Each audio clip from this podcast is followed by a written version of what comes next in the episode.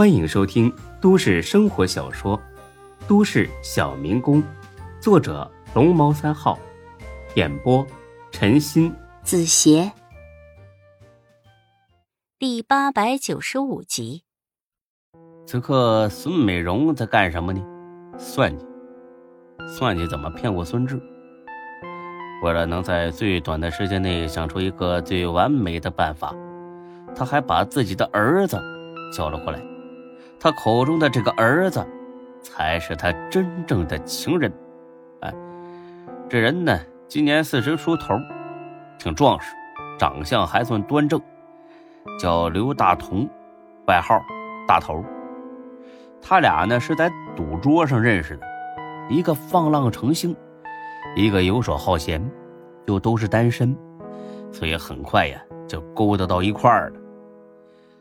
玩归玩，闹归闹，勾搭归勾搭，可过日子总是得花钱吧？他俩都是不愿意吃苦的人，所以一合计，得干脆靠骗钱过日子吧，这个不辛苦。他们的骗局呢，倒也简单啊，先是让孙美容呢去公园里勾搭老头。然后呢，假装跟这些老头啊搞暧昧。之后呢，就说儿子要买房子，还缺几万块钱，然后就死缠烂打的问老头借钱，还说呀，他儿子愿意他们在一块儿，以后呢要给他们养老。如果老头起了疑心，就当着老头的面给刘大同打电话，刘大同会在电话里明确表示，绝对会认这个后爹，绝对会好好给他养老。这个骗局啊。并不高明，但是短短几个月，他们就骗了七八个老头。除了其中两个有家室的被老伴发觉了，找到公园大闹一场之外，多数老头啊都碍于面子选择了认栽。有一个呢倒是想报案，但是被刘大同带着几个痞子吓唬了一顿之后，也老实了。总之一句话啊，他们这买卖干得很顺利，收入也不错。现在又遇上张二狗这只肥羊，那岂有不宰的道理？见了面，俩人先解决了一下生理需要，然后呢，就开始商议对策。刘大同是个混社会多年的老混子，还是有点警惕性的。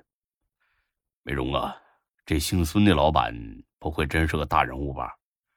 如果他真像那老东西说的那么牛逼，咱们还是悠着点吧。不然这落他手里边的，不死也得扒层皮呀！以后在这市也就没法混了。孙美容抽了口烟，不屑的笑了：“，你小子怎么越来越胆小了？这老东西肯定是在胡说八道、吹牛呢。你见哪个大老板会用这么大年纪的员工啊？传出去的不够人笑话的。”也是啊。妈的，这老东西倒真会给自己脸上贴金呢。那他到底干什么呢？他不是没儿没女、孤身一人吗？能拿出两万块钱来，这也不是小数啊。我估计是个退休职工吧，手里有几个存款，编出个大老板来，抬高自己身价而已。那不对呀，他不是说回去找这个姓孙的老板借十万块钱吗？他一退休职工能攒下这么多钱？这个嘛，他可能真的认识几个小老板吧。哎，你尽管放心好了。总之，这个借条我是不会签名的。到时候他就算告咱们也不怕。那你想好怎么跟这姓孙的说了吗？想好了，就说我从小就被别人收养了。然后父母死的时候才跟我说了实话，还给我提供了信息，让我来这时找亲生父亲。之后我多方打听，就找到他了，父母相认。我要买房子也是为了给他养老，到时候再鼻涕一把泪一把的，不信骗不了他。行。哎，这老东西那边没问题了吧？他别反悔喽啊！再跟这姓孙的说了实话，哼，不可能！我那天跟他说了，只要找到了钱，我马上搬过去跟他住。这老东西听了之后两眼放光，恨不得当场就扑我身上。他妈的，这么大年纪了，那玩意儿还用得起来吗？也不怕这一哆嗦爽死了。去你的！我就是逗逗他，还真跟他上床啊！想想都恶心。哎，那你打算啥时候去见这姓孙的？明天上午吧。这么快啊？不懂了吧？越快越好，不然拖的时间长了，这姓孙的会起疑心的。那行，我明天等你电话。好，记得把声音调一下啊，不然就你这嗓门，一开口就露馅儿。还放心吧，这活干多少回了，我有数。那我晚上给这老东西打电话通知他一声。行。晚上七点，店里边正是最忙的时候。往常的时候呢，这种忙碌跟张二狗无关，因为孙志呢不要求他去店里干活。但今晚不一样，张二狗主动来了，当然是冲着戴罪立功来的。不但来了，干的呀还很起劲儿，又是端盘子，又是收拾桌子的，一刻都不停，累得气喘吁吁，满头大汗。几个熟客。就有点不理解了，老刘，现在找个服务员很难吗？呃，还行吧，不算难。我们店里开的工资啊，在同行里算是高的了，呃，所以招人呢没什么困难。那怎么找了个这么大年纪的？你就不怕他摔倒了，到时候让你们赔钱？哎，他不是专门来碰瓷儿的吧？哈哈，这是亲戚来玩的，啊，看着店里忙，坐不住。非得帮忙，怎么劝也不听，我也没办法。哦，这样啊，我说呢，不可能找年纪大的人来干活嘛。你这亲戚挺厚道啊，还知道帮忙。哎，那您吃着啊，我去后边忙去。行，回头聊。才哥呢，正要到张二狗那边去了。张二狗正收拾桌子呢。哟。我以为是新来的服务员呢，原来是你呀！怎么了？这是在家里躺的屁股疼，所以来体验生活了？这不是开玩笑吗？万一磕着碰着了怎么办呢？听我的啊，赶紧回去歇着，这里呀不用你帮忙啊！张二狗呢不好意思的笑了，老刘啊，你就别挤兑我了。犯了这么严重的错误，我在家里待不住，来干点活儿，心里还好受些。哦，那你就干吧啊，不然以后啊想干都没机会了。老刘啊，你得帮我呀，我真的不想走。这话跟我说没用，我说了又不算，孙志才是老板。别，他听你的，真的，你的态度绝对能影响他的决定，否则他也不会让你当总店长。我是副的，人家华子才是正的啊！不是的，在我心里啊，你就是正的，华子才是副的。孙志最信任的人就是你。才哥听了感到很满意。孙志是一个很优秀的人，自己能影响他的决定，还让他这么信任，那证明自己也不是白给的。哎呀，看在你这么爱说实话的份上，我试试吧啊！不过当务之急呢，是尽快把那两万块钱要回来。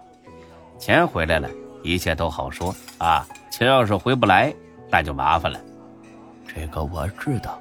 不过我觉得呀，只要孙志亲自出马，把钱要回来，并不算难。嗯，对他来说并不算难，但问题是，他得见孙哎，那女的叫叫孙孙什么来着？啊，孙孙美发是吧？孙美容，我操，美容美发不都差不多吗？哎呀，不是美容的容，是雪绒花的绒。都这个时候了，你还跟我较这个真儿有意义吗？没意义。所以说呀，你得主动联系他，让他尽快跟孙子见面，不然的话，正说着，张二狗电话响了。哎，老刘啊，孙美荣打来的。哎呀妈的，说曹操曹操就到啊！怎么办呢？我接不接呀？先别接。那他会不会起疑心呢？一会儿再打过去不就完了吗？就说在外面吃饭，刚才呀去洗手间了。行，老刘啊，你说他现在打电话干什么呀？不会还是催我借钱吧？哼哼，估计是。咋的？还能找你谈情说爱呀？那我怎么说呀？这样吧，言多必失啊！甭管他怎么说，你都含糊的应付，就是让他尽快来见孙志。那他要是不来呢？那你就说孙总后天要去外国出差，至少十几天才能回来。